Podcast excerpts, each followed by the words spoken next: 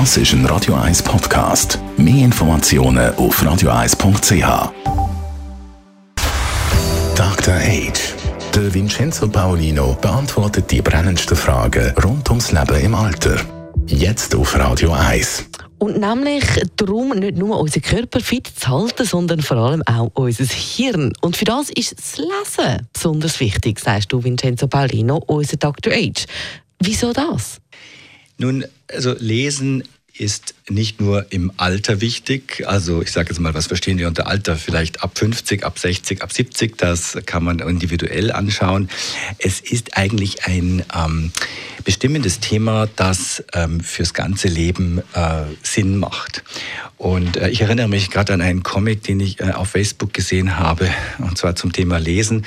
Da sitzt ein, äh, ein, ein Teenager im Sessel und ähm, schaut in ein Buch und dann sieht man auf dem einen Bild nur diesen Teenager und den Sessel und da steht drüber ähm, How it looks, so sieht's aus.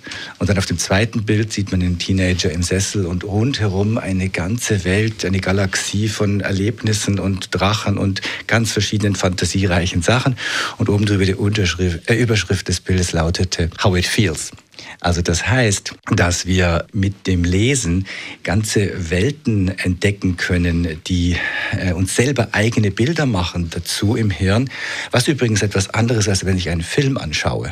Und wer sich vielleicht erinnern kann an die unendliche Geschichte, ich selber habe das Buch dann damals gelesen, ähm, auch als Teenager, habe später den Film gesehen und war dann manchmal ein bisschen enttäuscht, weil in meinem Kopf waren die Stimmen anders oder die Figuren sahen doch ein bisschen noch märchenhafter aus. Und ich glaube, dass das Lesen in jedem Alter, aber natürlich auch im Alter extrem wichtig ist, um ähm, Synapsen im Gehirn zu halten und neu zu bilden. Übrigens wie ich auch schon hier ausgeführt habe, ist das Gehirn durchaus in der Lage, auch neue Synapsen zu bilden. Es ist auch nicht so, wie man früher dachte, was mal kaputt ist, ist kaputt.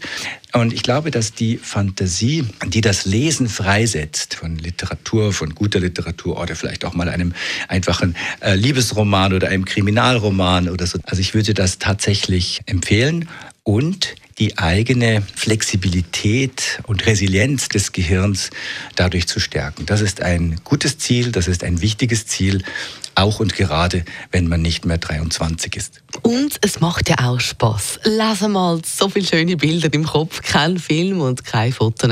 Können so schöne Bilder malen wie das eigene Hirn. Danke vielmals für diesen Tipp. Dr. Age, Vincenzo Paulino.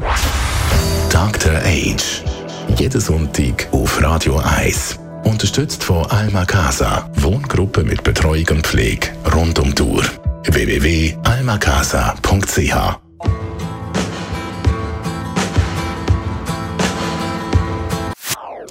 Das ist ein Radio 1 Podcast. Mehr Informationen auf radio1.ch.